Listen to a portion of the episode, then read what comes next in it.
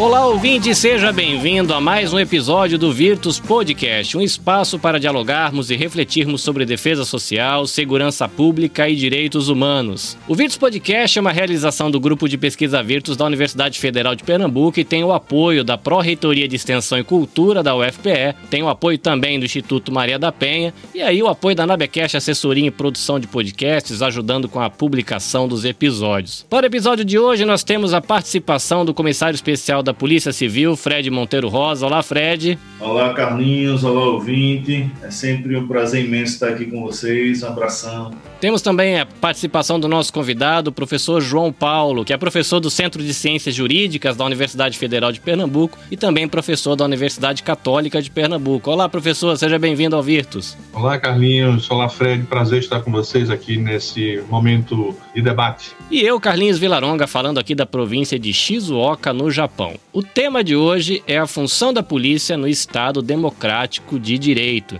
Então ajeita bem o seu foninho de ouvido, regula direitinho aí o seu volume para você não perder nada.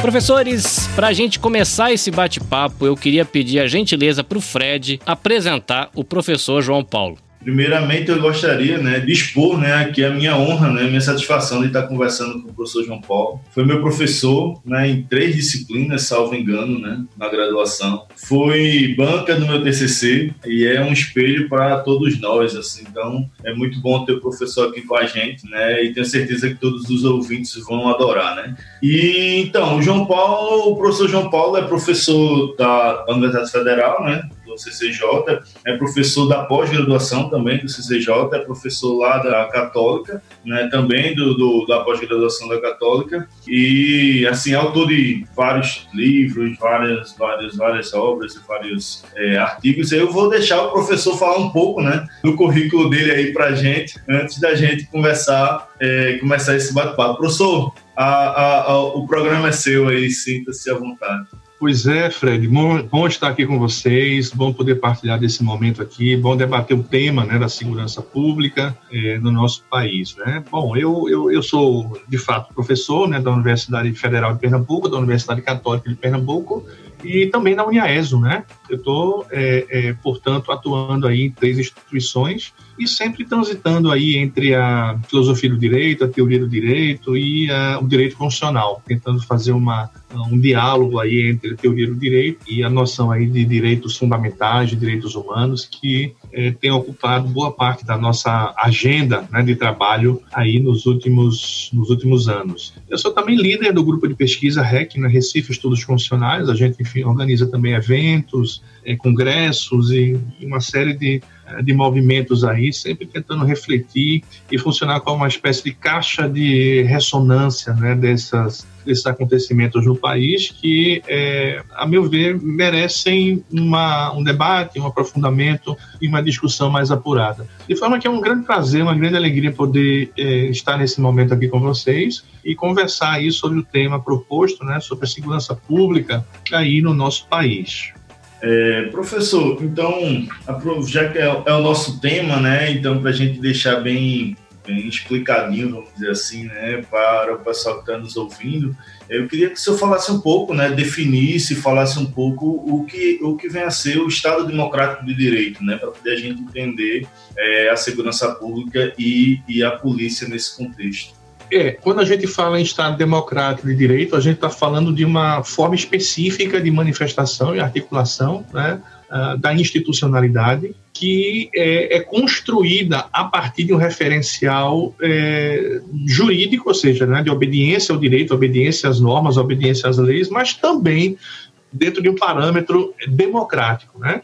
Isso implica, por exemplo, reconhecer que as primeiras manifestações do que hoje a gente pode chamar de Estado democrático de direito é, começa ali com a construção da, do direito e do Estado né, na nossa modernidade, pós-Revolução Francesa, com a consagração, por exemplo, de liberdades individuais, separação de poderes, é, eleições periódicas, e depois toda a incorporação é, decorrente da Revolução Industrial e do direito, né, que se converte agora em um modelo de proteção a direitos sociais, tais como saúde, educação, trabalho e tal. Então, o Estado Democrático de Direito ele não é apenas um Estado de direito, não é um Estado apenas de obediência ao direito, mas um Estado é, que, a partir do direito, busca consagrar, proteger e realizar parâmetros democráticos de funcionamento, né? É, essa é a ideia. E, e, quando a gente pensa, portanto, na ideia de, de, segurança pública, né, no contexto de um Estado democrático de direito, a gente precisa entender que a função policial ela está a serviço da realização desses valores. Ou seja, a função da polícia, a nossa Constituição brasileira ela é muito é, interessante nesse aspecto, porque ela coloca o regramento e a disciplina do funcionamento policial dentro do contexto da defesa do Estado e das instituições democráticas. Ou seja, a função mais ampla ampla, né, que a gente pode imaginar da polícia, portanto, a função primeira da polícia não é exatamente com a repressão, não é com o uso da força, né, mas com a garantia da, desses valores democráticos e que, portanto, podem se utilizar nesse, nesse sentido, nesse contexto do, da, da, força, naturalmente, né? mas dentro de um regramento, dentro de uma disciplina que venha a consagrar os valores democráticos. Então, a Constituição, ao colocar a disciplina e o regramento, né? Uh, os parâmetros gerais de atuação da polícia, enfim, as várias polícias né, que existem lá no artigo 144 da Constituição e tal, nesse contexto, ela quer enfatizar que a função policial no Estado brasileiro, configurada na Constituição de 88, é com a garantia da democracia e, portanto, com tudo que se implica, garantia, portanto, da diversidade, do pluralismo, das diversas formas, enfim, de, de, de pensar e de conceber uh, o bem, né? Uh, e essa é, portanto, esse é, portanto, o desenho né, do nosso Estado eh, brasileiro atual. Bom, no tema de hoje a gente tem função da polícia nesse Estado democrático de direito. Tanto na fala do Fred quanto na fala do professor João Paulo veio a expressão segurança pública.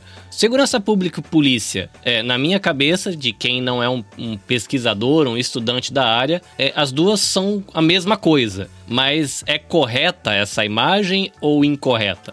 Eu acho que a prática institucional, Carlos, essa é uma pergunta muito boa realmente, porque na prática institucional brasileira houve quase que uma, uma associação imediata entre a ideia de segurança pública e a função policial. E também por isso, por conta da configuração constitucional. Né? Mas como é, eu, eu pretendo chamar a atenção aqui, a ideia de segurança pública é muito mais ampla do que a simples atuação, enfim, ou, ou função policial. Como é que você garante segurança pública? Promovendo os valores que, por exemplo, uma Constituição pluralista e democrática como a brasileira consagram. Portanto, garantir igualdade, garantindo inclusão, garantindo oportunidades eh, horizontalmente estabelecidas para todos. Isso tudo gera segurança pública e não necessariamente depende de uma atuação policial a atuação policial, eu diria, nesse contexto, ela seria uma, uma das dimensões da ideia de segurança pública, que, portanto, pode ser realizada de múltiplas formas e múltiplas dimensões. E, por isso, a ênfase que eu dou aqui, a ideia de, da, da, do próprio desenho funcional, de colocar a ideia de segurança pública no contexto né,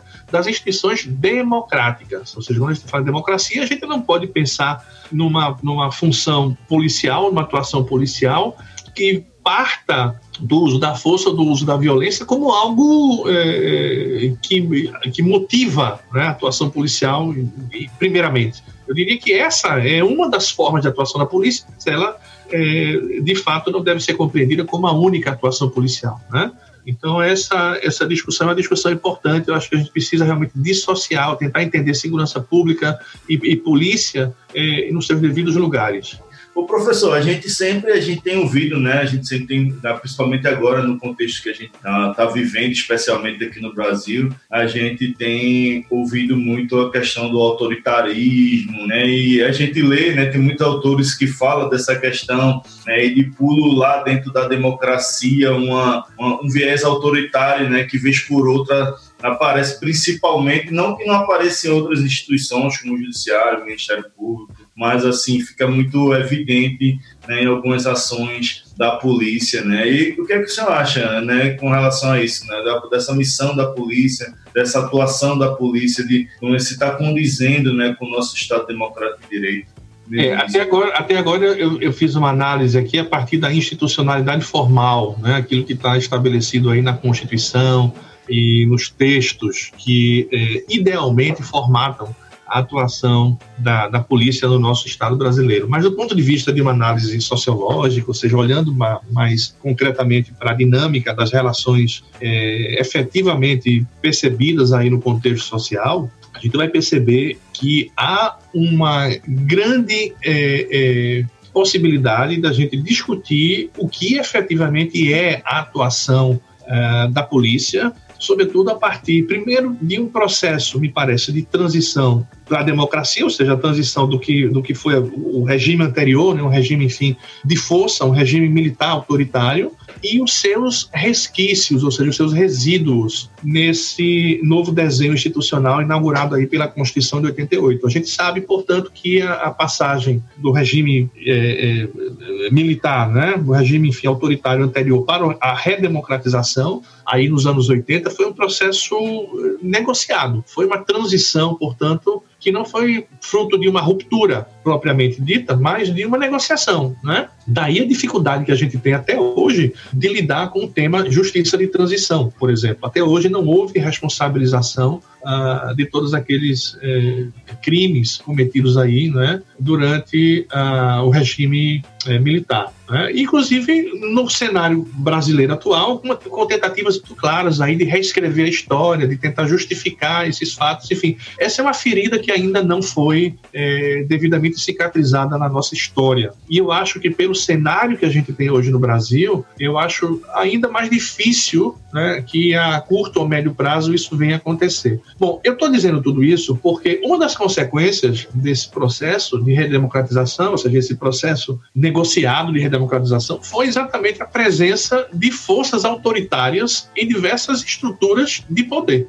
Uma delas é a polícia, né? Não, e não apenas a polícia, a gente pode apontar isso também em vários outros, né? Em várias outras é, instâncias de poder do Estado brasileiro, né? A sociedade brasileira, de um modo geral, a gente precisa reconhecer, ela é fruto de uma é, construção que consagrou hierarquizações, né? Nós somos uma sociedade, enfim, é, colonial, a colonialidade persiste, né? Claramente em diversos aspectos aí da vida cotidiana, e com isso a gente tem uma, uma uma certa consagração, uma certa naturalização né, da, da violência, da segregação. É, o, o, sociólogo português Boaventura de Souza Santos, por exemplo, ele, ele, ele menciona algo que eu acho bem interessante, que para algumas pessoas o Estado aparece como um protetor. Para outros eh, outras pessoas, o Estado é um predador. Isso explica, por exemplo, a seletividade do ponto de vista da, da, da atuação da, da, polícia, por que não dizer também do Ministério Público, do próprio Judiciário? Por que será que a polícia brasileira é uma das que, acho que é a que mais mata no mundo hoje, né? É. E quando a gente vai ver quem são as pessoas que são vítimas de violência policial no Brasil, quem são elas? São majoritariamente pessoas que são socialmente excluídas, né? São, enfim, negros, são pobres. Existe, portanto, uma certa é, é, cultura que foi proporcionada em grande medida por esse processo de transição inadequado, inacabado, que faz faz com que essas coisas sejam simplesmente naturalizadas. Ou seja, como se de repente só existisse é, é, criminalidade, delinquência nas, nas, na, nas classes menos favorecidas, quando uma coisa está atrelada à outra. Não, não é verdade que isso aconteça com a intensidade, por exemplo, que a mídia é, retrata. Não é verdade, por exemplo, que exista um índice maior de, de, de, de criminalidade em, em, camadas mais pobres, menos favorecidas, enfim, do, do, país, porque rigorosamente ela está disseminada por toda a sociedade. Porém, a criminalização parece que é mais eficiente para determinados segmentos sociais do que outras, criando essa imagem, criando essa, essa ilusão de que uma determinada, um determinado segmento social, uma determinada classe social, ela é efetivamente aquela que é, é a mais próxima né, da criminalidade. Então, vejam que a gente tem aqui é, questões interessantes para debater, porque do ponto de vista formal, do ponto de vista que determina a legislação, a Constituição e tal, a gente tem uma igualdade, a gente tem a possibilidade de, de pensar aí em um horizonte formalmente igualitário para todos, mas na prática, do ponto de vista da, do funcionamento das instituições, essa formalidade serve para é, esconder uma prática que é excludente, né, que ela é, enfim, racista e que ela é, sobretudo, destinada a proteger aqueles segmentos sociais que sempre dominaram o país desde o seu descobrimento, enfim, até os dias de hoje. Então a gente tem muitas, muitas questões que a gente pode discutir aqui do ponto de vista prático, por exemplo, né? a ideia de que defensor de direitos humanos é defensor de bandido, a ideia de, de, de direitos humanos, enfim, para humanos direitos, né? aquela ideia de que bandido bom é bandido morto, tudo isso revela uma cultura é, extremamente contrária ao modelo de Estado formalmente desenhado pela nossa, pelo nosso direito, pela nossa Constituição. Né? É, termina que fica meio uma semantização, assim, né? Não sei, fica uma coisa meio que na prática é uma coisa e na teoria é outra. E a gente viu, o professor falou, o professor João Paulo é, é, atuou em vários, vários aspectos aí, né? É, é, é, o, a polícia realmente, né? Nossa polícia, infelizmente, é a que mais mata, mas também é a que mais morre no mundo. A gente tem um números números absurdos, né? A questão de quem morre, né? 75% são jovens negros da periferia né? Então, é, é, vítimas dessas ações, né? Aí isso é um reflexo. A gente tem uma, uma, é, uma sociedade que, por exemplo, a gente tem aproximadamente 30 entre, é, entre 25, varia de estado para estado tal, mas assim, entre 25 e 33% da corporação, né? É, está, por, é, está afastado por problemas psicológicos. Né? Então você vê que a gente tem uma, uma instituição que está é, é, é, é, literalmente adoecida, né? Então você vê que é um reflexo disso, né? De tá, como a gente é, faz parte do, da nossa pesquisa, tá a polícia meio que fora do sentido dela, né? No, no, no Estado democrático de direito, né? É, diante de tudo isso que o senhor que o senhor explanou para a gente, eu queria eu queria é, ouvir mais, né, sobre a sua as suas impressões, as suas que caminhos, né, como democráticos, vamos dizer assim, né, que a gente poderia ajudar a construir, a seguir para a gente conseguir melhorar esse cenário. Fred, a sua, a sua observação foi bem pertinente. Eu queria fazer uma observação antes sobre, sobre ela, né, sobre a sua fala de que é, a polícia brasileira ela também é, uma, é, a que mais mata no mundo, mas é também uma das, das que mais, é, enfim, sofrem, né, com baixas, enfim, mortes e tal, né, e problemas psicológicos. Tudo isso é verdade. E eu, eu acho que o que existe no final das contas aqui é um problema estrutural uh, de compreensão do que é a própria polícia e como ela deve agir. Ou seja, isso envolve a gente pensar sobre a formação policial, ou seja, como se dá a formação policial é, no Brasil, né, quais são os valores que estão enfim, inseridos aí né, nesse contexto da, da polícia. E é, me parece que mais importante do que a atuação do ponto de vista uh, do enfrentamento, né, mais importante do que isso, é a, a, a, ideia de investigação mesmo, a ideia de, enfim, de, de formação para apuração prévia, né, é, do ponto de vista de uma prevenção, ou seja, mais prevenção e menos repressão. E isso, naturalmente, pode fazer com que a gente perca algo que me parece muito importante do ponto de vista da visibilidade institucional, e aí eu, eu, eu, falo do papel da mídia também, que é uma espécie de espetacularização que a gente vê claramente aí em grandes operações policiais, né? Enfim, muitas vezes são, são filmadas e transmitidas aí ao vivo, né? Tanto pela, pela Polícia Federal como pelas polícias, enfim, né? É, estaduais, mas que revelam também um problema que é, cai também nisso que você pontuou, nisso que você falou, que é essa ideia de heroísmo, essa ideia de a gente ter sempre que é, depositar nossas expectativas de, de, de felicidade, de bem-estar na figura de uma instituição ou de uma pessoa que seja capaz, afinal de contas, de é, fazer com que o nosso desejo se concretize e se realize. Eu lembro muito de, uma, de um episódio que me marcou muito antes da gente chegar na condição atual do Brasil, isso explica muito né, do, do, do que a gente vive no Brasil hoje. Sei lá, pelo menos uns 10 anos atrás, eu não lembro exatamente de quando é, mas o, o filme Tropa de Elite, por exemplo, me parece muito é, exemplificativo disso que eu estou falando, né? Eu tive a oportunidade de ver o filme Tropa de Elite no cinema. E, portanto, a experiência de ver no cinema é diferente de ver em casa, porque no cinema você consegue é, também perceber a reação das pessoas. E quando o Capitão Nascimento ele, ele dizia aquelas coisas lá, bota no saco, pede para sair e tal, né? A, a, as pessoas no cinema entravam em delírio, as pessoas adoravam aquilo. Porque, veja lá, o Capitão Nascimento era o herói mas ele, preste atenção, era o herói fora da lei. herói que estava aqui fazendo as coisas uhum. que supostamente o público aprova, mas absolutamente contrário ao que determina o direito. Absolutamente contrário aos parâmetros constitucionais, aos parâmetros legais.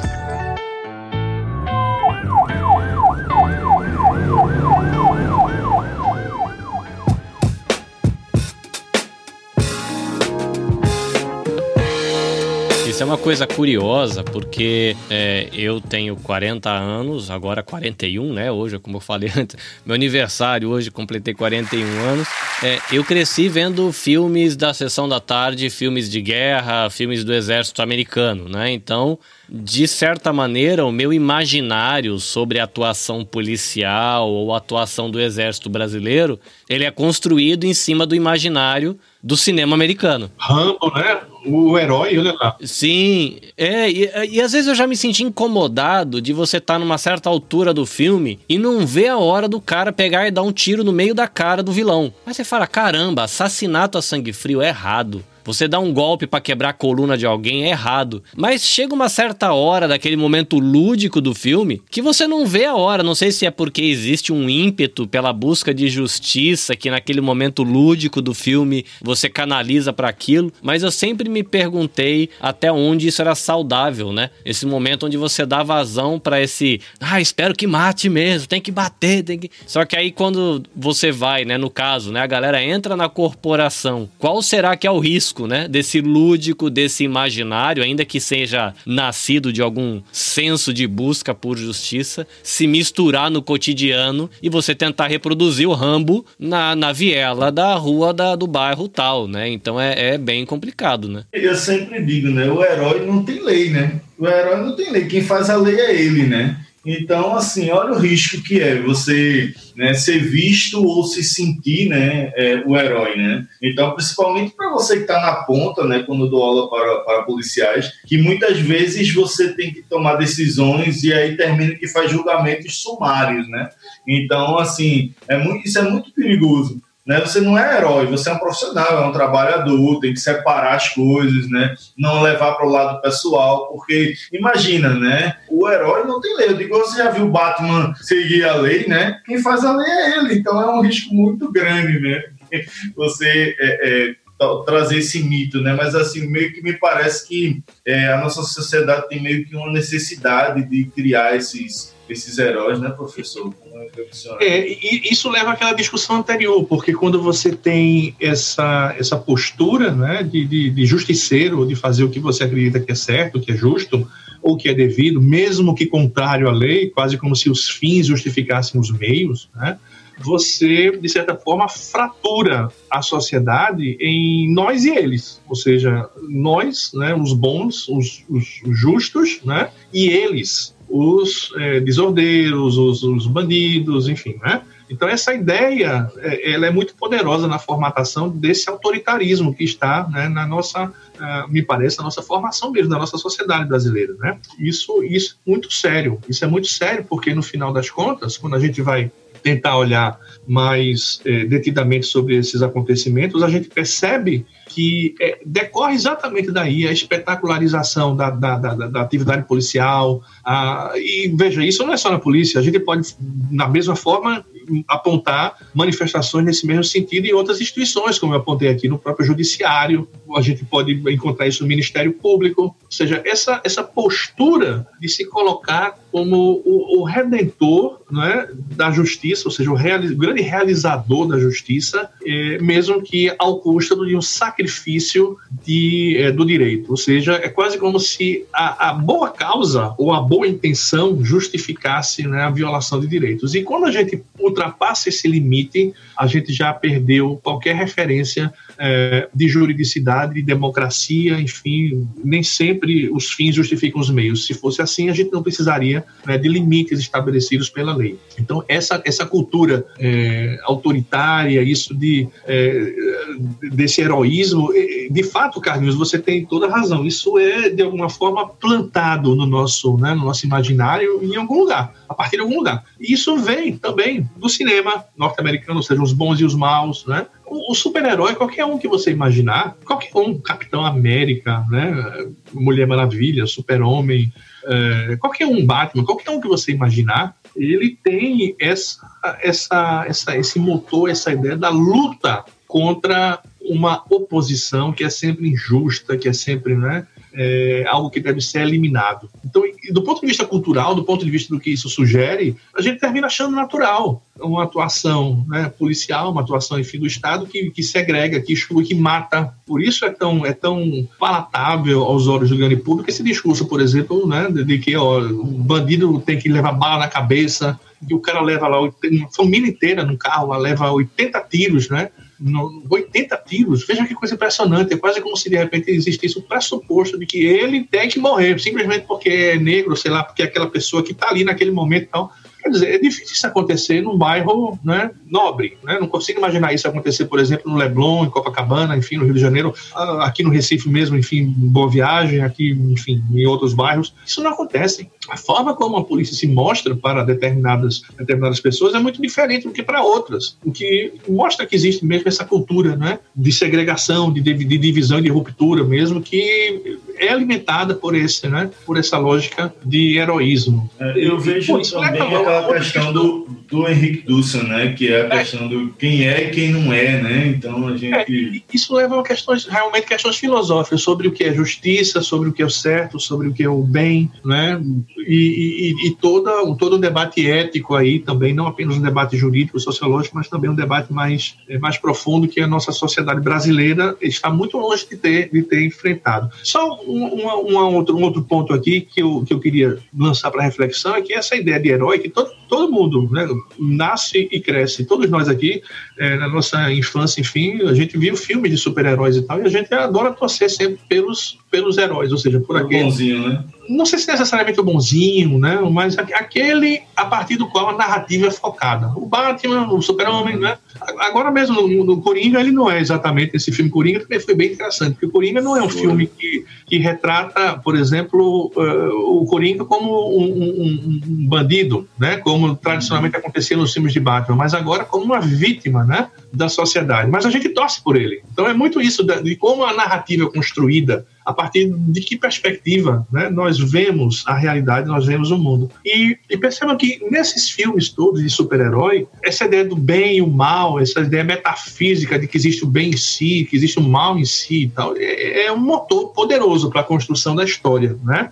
E, e talvez uma coisa que seja muito pouco percebida ainda é que a maioria, se não quase todos desses heróis, né, eles têm roupas, uniformes, enfim, que são construídas a partir de três cores. Quais são elas, hein? Alguém lembra? Qual é a cor da roupa do Super-Homem? Qual é a cor da roupa do Capitão América, da Mulher Maravilha? Vermelho, Vermelho azul. azul, e branco, branco, que são cores da bandeira de qual país? É? Isso deve ter um significado do ponto de vista da construção do imaginário, né? de, de que valores devem ser protegidos, é, de quem as forças, enfim, organizadas devem estar a serviço. Né? Me parece que essas são questões que estão aí na de que lado De que lado está a força, né? Pois é, estão na nossa cultura e é, a gente inconscientemente incorpora isso como se fosse algo natural. É, eu vou, eu vou trazer aqui uma, uma reflexão a partir do meu contexto, né? Porque eu tô aqui no Japão, então eu tenho muito contato com chineses. Eu tive a oportunidade um tempo atrás de ouvir um podcast é, de uma russa é, conversando justamente sobre essa questão é, do cinema americano, né? Que você sempre quando você tem um espião, um assassino super perigoso, um cara que vai plantar uma bomba, uma arma biológica, parece que sempre o cara é oriental, né? Ou é russo. Ou russo ou chinês. É, alguma coisa assim, né? Então tem essa, essa polêmica. E é curioso, é, é justamente essa questão da narrativa, que é, por exemplo, eu pessoalmente, que eu me lembre, é, aqui no Japão eu conheci uma pessoa russa, só uma. Mas no Brasil, eu nunca encontrei um russo. Mas na minha cabeça, como brasileiro, os russos são maus. Mas por quê? Né, não tem, eu não tenho justificativa racional nenhuma para achar que os russos são, sei lá, menos malucos que o exército americano, se for colocar desse jeito, né? Porque aqui desse lado do mundo, quando você troca uma ideia com os chineses, os chineses falam, cara, americano é tudo doido, cara. Americano se envolve na política, os caras querem bagunçar a nossa economia, os caras querem porque querem ficar arrumando problema com o nosso país, a gente só tá aqui querendo viver a nossa vida e eles acham que eles são donos do mundo. É engraçado como você vem pra cá, aí quando você tá no Oriente a narrativa muda, né? Na narrativa japonesa, o, realmente o, o americano, né? Essa narrativa, essa meta-narrativa, essa narrativa americana, ela é acolhida porque são, é o América é o irmão mais velho do Japão, né? Ele que protege e cuida. Mas é engraçado, né? Como você, falando disso, né? De mudança de ponto de vista, quando você vai ouvir o discurso do outro, você fala, é, rapaz, olhando desse jeito assim, até parece que os caras lá são meio ruins mesmo. Aí é, e é curioso, né? Porque eu acho que no dia a dia a gente não para para se questionar sobre isso e quais as implicações dessas posições que a gente toma meio sem saber por que toma, né? É, você, você chegar na, na Rússia, por exemplo, né, você quando vai conversar sobre algum assunto, né? Ele, vai, ele chega para você e diz assim, ó, é, isso é a visão que, que os americanos, que os Estados Unidos passaram para você da coisa. Não, isso não é o que aconteceu. Né? Então, a, até o que chega né, para a gente é a versão que os Estados Unidos querem contar da coisa, né? Também tem isso, né? Então, assim, essa formação né, vem, vem muito daí. Então, assim, a gente já falou um monte de coisa e aí tem tanta coisa para pontuar, né? Dentro dessa... Eu acho que com relação a, a isso, né? Tem um... Eu acho que o filme Tropa de Elite ele teve tanto sucesso, além de demonstrar uma realidade que a gente está acostumado a viver, veio a realidade fora, né? A realidade dos Estados Unidos, né? E aí trouxe para uma situação que era né, nacional, né? E aí, assim, os nossos heróis, né, vamos dizer assim, chamar assim, né, são sempre heróis de filmes americanos. E aí o, o Capitão Nascimento meio que virou o herói nacional, né? Agora nós temos um herói, né, o cara que está totalmente fora da lei ali e tal, mas ele está fazendo, entre aspas, né, ele é o justiceiro, né, tá fazendo justiça e ali aquela coisa toda meio que né, meio, meio confuso, eu acredito, na cabeça da, das pessoas. E você termina que, que há uma desumanização dos dois lados, né? A partir do momento que você deixa, é, é, faz com que o policial seja um herói, né? Vê-lo como herói, se sentir um herói, você desumaniza ele, né? Porque um herói não tem medo, um herói não tem, não precisa, né, de boas condições, um herói não tem fragilidades, né, um monte de coisas, né, um monte de sensações, sentimentos, necessidades humanas você tira do policial. E do outro lado, né, como diz o, o, o Dave Grossman, né, no livro dele, ele, né, você desumaniza o inimigo, entre aspas, né, aquela criação do inimigo como que você tem que eliminar, né, ele vira é, é, visualiza o inimigo como um rato, ele diz claramente né, que o treinamento militar, ele, o inimigo é, é, um rato, é uma barata, é um verme, que aí, quando você vai eliminá-lo, matá-lo, você não tem a empatia, você não sente como se estivesse eliminando um, um semelhante, né? Você está eliminando um inseto, aquela coisa. Ou seja, o uso, o uso da força, da violência, ele é legitimado, né? Isso. Porque ele tem como objetivo a proteção, enfim, de uma condição que não se confunde mais com a condição daquele que está sofrendo a violência, né? São coisas diferentes. Essa lógica, eu, eu posso fazer um comentário também aqui, remete exatamente ao processo de colonização. Você mencionou Dussel aí, não é, Fred? Mas essa foi a lógica que fez com que o, o invasor europeu chegasse na, na América, né? enfim, no, no Novo Mundo. América é também um nome colonial, porque afinal de contas ele foi decorrência do, do Américo Vespúcio, o europeu, ou seja, o continente, né, o nome de continente foi dado pelo, né, a partir da, da de um europeu, né? E toda, todo genocídio, todo extermínio né, é, indígena, né, enfim, da, da, dos povos originários, ela se justificou do ponto de vista ético, enquanto uma prática corriqueira, exatamente a partir desse argumento de que o, o, o selvagem era alguém que, enfim, era refratário a valores da, da civilização, quase como se o modelo europeu de civilização fosse esse modelo ideal. E, são esses, esses mesmos valores sobre os que a gente está conversando de uma partilha, portanto, né, de, de, de, parâmetros do ponto de vista aí, é, do direito, né, da, da, compreensão do mundo e tal, que se reproduziu aqui no Ocidente de uma forma muito evidente. Então, essa, essa discussão, por exemplo, sobre o, o lugar do, dos povos originários, ela é fundamental, porque ele não foi praticamente tido como algo que fosse necessariamente bom em si, mas alguém que deveria, enfim, né, um grupo de pessoas que deveriam ser eliminadas porque eram selvagens, porque, enfim, não tinham a, a fé cristã, porque não tinham os valores, enfim, da civilização europeia. E veja, tudo isso foi construído a partir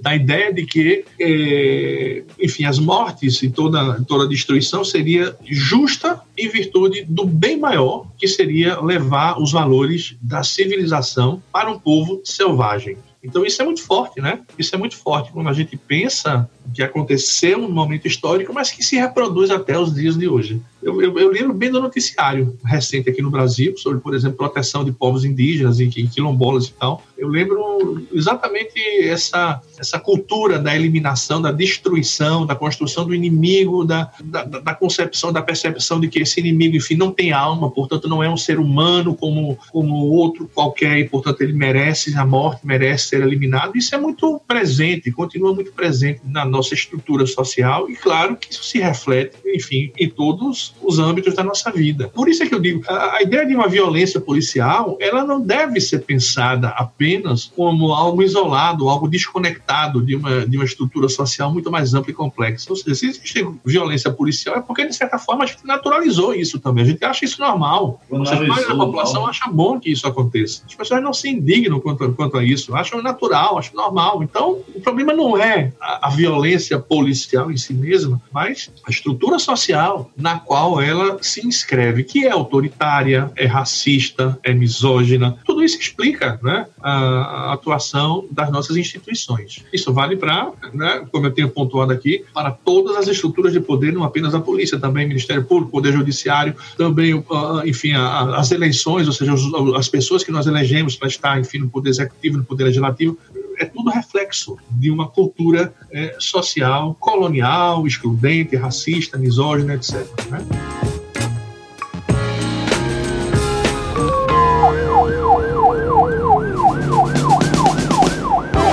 É, professor João Paulo, né, eu acho que a gente poderia né, é, é, pedir aí que o senhor fizesse para a gente fazer uma conclusão, né, uma conclusão agora se encaminhando para o fim do nosso programa, né, é deixar, né, para, para os ouvintes, se é, é, é aquela pergunta de um milhão, né, a pergunta final, né, a pergunta de um milhão, se é que há uma, tem como apontar soluções, né, é o senhor deixar suas impressões e apontar possíveis soluções, né, para tudo isso que a gente conversou aqui hoje, né, nessa conversa super agradável e super esclarecedora que a gente está tendo.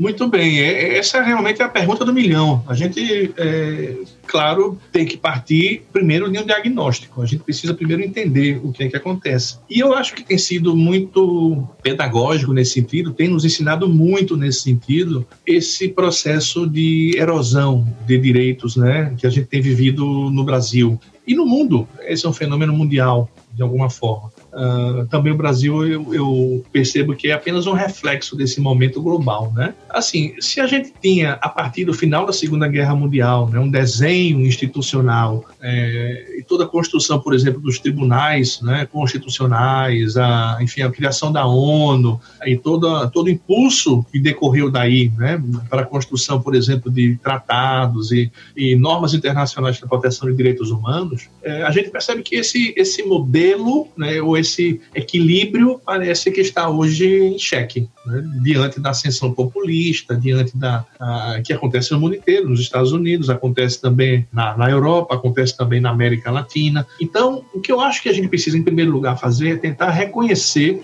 e identificar essas forças que eh, pressionam pelo, uh, pela afirmação do autoritarismo. E segundo, e essa é uma tarefa nossa brasileira, é tentar entender o nosso processo de construção democrática, ou seja, o percurso que nós tivemos aí desde 1988 até chegar agora em 2020, por exemplo, com esse momento de eh, erosão de direitos, de enfim, de, de expansão do, do, do, populismo e do, do autoritarismo, eh, de como isso de alguma forma se articula com esse momento global. Então, me parece que a gente só pode pensar efetivamente em uma transformação da realidade se a gente tiver um diagnóstico preciso. Ou seja, em suma, né, tentando sintetizar tudo que eu falei nesse momento agora, não adianta a gente pensar que o direito por si só tem o poder de transformar a realidade. Sem dúvida nenhuma, ele é uma agenda importante, uma agenda normativa importante para isso. Mas muitas vezes o direito está a reboque, quase sempre, muitas vezes não, quase sempre estão a reboque, estão a reboque as normas, o direito, enfim, está a reboque dessas transformações eh, sociais que são muito poderosas. Então, entender o que determinou esse processo de desconstrução, de erosão, enfim, uh, da democracia brasileira que a gente está vivendo, ou seja, porque fomos da euforia pós eh, regime militar, enfim, né, a partir de 88, o que é, afinal de contas, o projeto de país em 88 e o que restou dele em 2020, para a gente, a partir daí, tentar reconstruir essas questões, enfrentando aquilo que efetivamente deve ser enfrentado e que nunca foi enfrentado. É isso, né? Reconhecer a nossa cultura ah, autoritária, reconhecer, enfim, a insuficiência de instâncias eh, meramente normativas para lidar com o problema, que é preciso um esforço, portanto, de refundação da nossa própria compreensão de sociedade enquanto tal. Tudo isso me parece que pode resultar em alguns anos. Eu espero poder ver isso ainda né, na minha existência a de todos nós, enfim, é sempre finita, né? Mas eu espero poder, de alguma forma, ser testemunha desses novos tempos no país. Eu já acreditei, né, durante o processo enfim, da construção da Constituição de 88, que a gente teria um futuro promissor é, de país e de nação, mas enfim, a história ela é sempre muito dinâmica e sempre nos mostra que o trabalho está aí, sempre nos convidando a fazer diferente, a fazer as coisas, enfim, simplesmente não esquecer que a democracia não é um ponto de chegada, a democracia é um processo contínuo, dedicação, esforço, e por isso né, a gente tem esse convite que é feito aí pelo momento para que a gente possa, então, democratizar nossas instituições e efetivamente combater a, a violência policial e ter um país mais justo. É, o, estamos né, nessa, nessa jornada juntos, né? O Virtus né, trabalhando no, nesse sentido, né, é, tentando colaborar um pouco, né, contribuir um pouco com essa, é, com essa mudança, né, com esse processo. É, quando o professor falou né, do, do, da questão da formação do policial, é, a gente trabalha isso, né? O Márcio, a pesquisa do Márcio é sobre a formação policial, né? Essa alteração, esse trabalho, temos um mestrando trabalhando só sobre a questão da formação policial. Temos o Scanone também, que é mestre em direitos humanos, né? E é oficial da, da Polícia Militar, que a, a, a dissertação dele foi sobre é, a formação da Polícia Militar em Pernambuco né? E aí vamos é, é, trabalhando né, né, nessa como professores e, e, e, defensores aí dos direitos humanos e da democracia nesse sentido. É, professor, eu agradeço demais né, a participação. Deu saudade das aulas, né, das aulas do professor João Paulo, né? Sempre bom ouvir o professor João Paulo, né? E assim, o Virtus está de portas abertas, né, para o senhor, né? E que, e se, possamos né, ter outros momentos como esse, né? Porque e, é, infelizmente o podcast tem tempo e a gente tem tanta coisa para perguntar e tanta coisa para falar. Mas muito obrigado, muito obrigado por aceitar o convite, né? Muito obrigado pelas palavras e espero que a gente possa trabalhar muito junto ainda. Eu que agradeço, Fred, pelo, pelo convite, agradeço aqui pelo, pela oportunidade de participar de conversar um pouco sobre esse tema, né? agradeço ao Carlinhos também, agradeço aí pelo espaço e, sobretudo, pela importância do tema, né? É importante a gente é, refletir sobre essas questões e ter a oportunidade, talvez, de, de ir na, enfim, na contramão mesmo do senso comum, né? coisas que as pessoas muitas vezes não, não estão se dispondo a refletir. Então, é importante que o Virtus exista, exista com essa proposta, essa proposta crítica, essa proposta de, de trazer temas relevantes para a nossa, nossa sociedade, para a nossa institucionalidade democrática. E é, portanto, uma grande alegria, uma grande satisfação poder estar com vocês aqui e estou à disposição aí para a interlocução por outros canais também. É isso aí. Muito bem, ouvinte, papo bom, não é legal a gente ter a oportunidade de ouvir e pensar e de repente mudar a nossa maneira de pensar, mudar o nosso olhar sobre as coisas, porque afinal de contas, se a gente quer construir um mundo melhor, não adianta jogar a bola só pro Estado ou a bola só pro corpo policial ou botar a culpa só na sociedade, a gente tem que se unir e todo mundo pensar junto, mudar a nossa maneira de olhar, de pensar e de fazer para que a gente possa construir aí um ambiente muito mais legal para a gente viver nesse mundão afora. Lembrando você que se você quiser conhecer a equipe do Grupo de Pesquisa Virtus da Universidade Federal de Pernambuco e dar uma olhadinha nas atividades que o grupo tem desenvolvido, visite www.fpe.br barra Virtus. Você também pode seguir o Grupo Virtus nas redes sociais, Facebook e Instagram. Basta procurar lá Grupo de Pesquisa Virtus. O Virtus Podcast está disponível no Spotify, no Deezer, no Apple Podcasts e Google Podcasts. Incentivo você a instalar um agregador de podcast e criar esse hábito, né? Uma maneira muito prática de você ter acesso ao podcast do grupo de pesquisa Virtus. Também fica o convite caso você queira conhecer outros podcasts que estão ligados à Nabe Podcast Network, dá uma passadinha lá na nabecast.jp e você vai conhecer outros projetos que estão aí caminhando em amizade. A gente espera você no próximo episódio. Agradecimentos aí ao coordenador do grupo de pesquisa Virtus, o Sandro, ao apoio nos bastidores do Luiz, que tem cuidado da agenda, das pautas, Bruno, que tem cuidado aí da edição das vozes, Isabel e a Nina, que tem feito um trabalho muito legal com a arte que vai para as redes sociais e a capa do podcast e para toda a equipe do grupo de pesquisa Vitos. Abraços a todos, a gente espera você no próximo episódio. Sayonara!